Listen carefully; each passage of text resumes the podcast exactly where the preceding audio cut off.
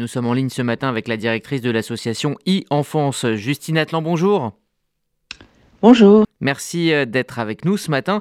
Alors, quelle efficacité pourrait euh, avoir, selon vous, ce dispositif de majorité numérique? Est-ce que vous considérez euh, que cela est une vraie solution ou simplement un premier pas?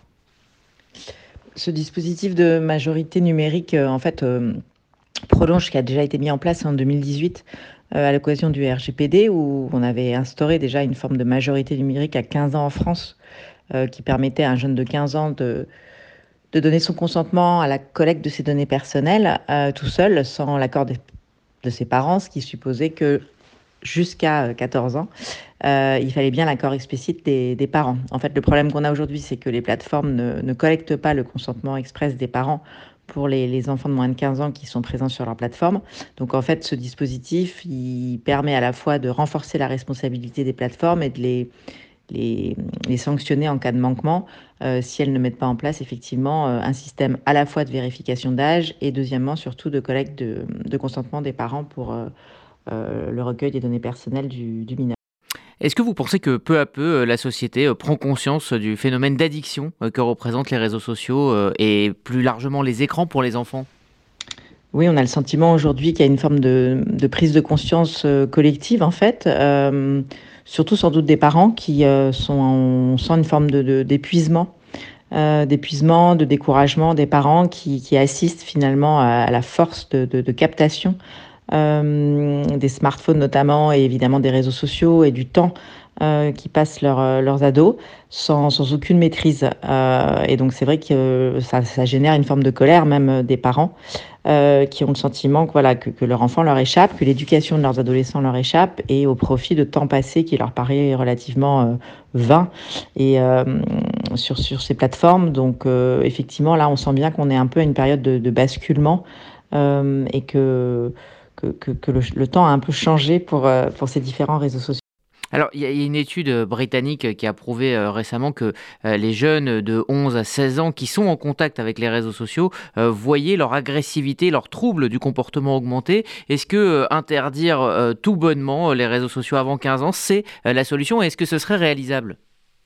Alors, il faut aussi raison garder parce que c'est vrai que les réseaux sociaux vont un peu devenir euh, les, nouveaux jeux vidéo euh, d'il y a 20 ans, c'est-à-dire euh, il y a 20 ans, on accusait les jeux vidéo de beaucoup de comportements, notamment de violence ou d'agressivité. Donc, donc voilà, il se peut effectivement qu'on ait des, des, études qui aillent dans le même sens pour les réseaux sociaux. Maintenant, il faut, on n'a pas forcément assez de recul.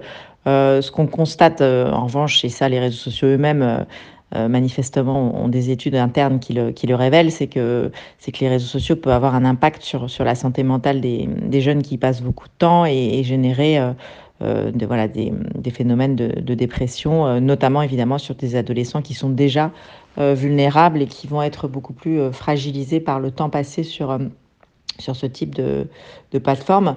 Maintenant, euh, interdire euh, totalement euh, les réseaux sociaux avant 15 ans, ça paraît assez excessif.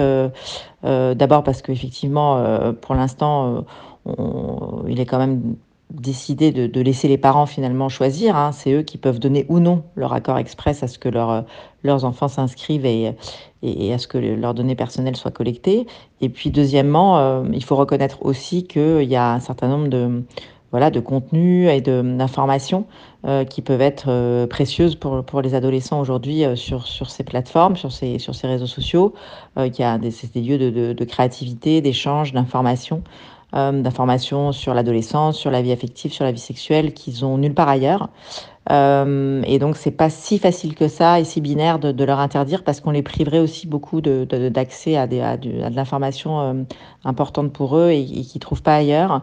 Euh, et puis il faut pas oublier qu'il y a voilà certains adolescents, certains jeunes qui ont parfois des, des familles qui sont pas forcément soutenantes ou accompagnantes dans leur dans leur développement affectifs et sexuels et pour lesquels justement avoir accès à travers ces, ces, plateformes à, des échanges, à de la communication et, euh, à de l'information est, euh, tout à fait indispensable. Donc euh, voilà, interdire semble un peu excessif. Aujourd'hui déjà au moins si on arrivait à mettre en place un système qui permette tout simplement euh, de respecter la loi, euh, d'obliger les plateformes à respecter la loi et donc de les sanctionner si elles ne le font pas, et de reconnaître heu, les mineurs en ligne, c'est-à-dire d'être capable de les identifier et de vérifier leur âge, hem, certainement qu'il y aurait déjà énormément de de situations qui seraient, heu, qui seraient réglées, heu, tout simplement.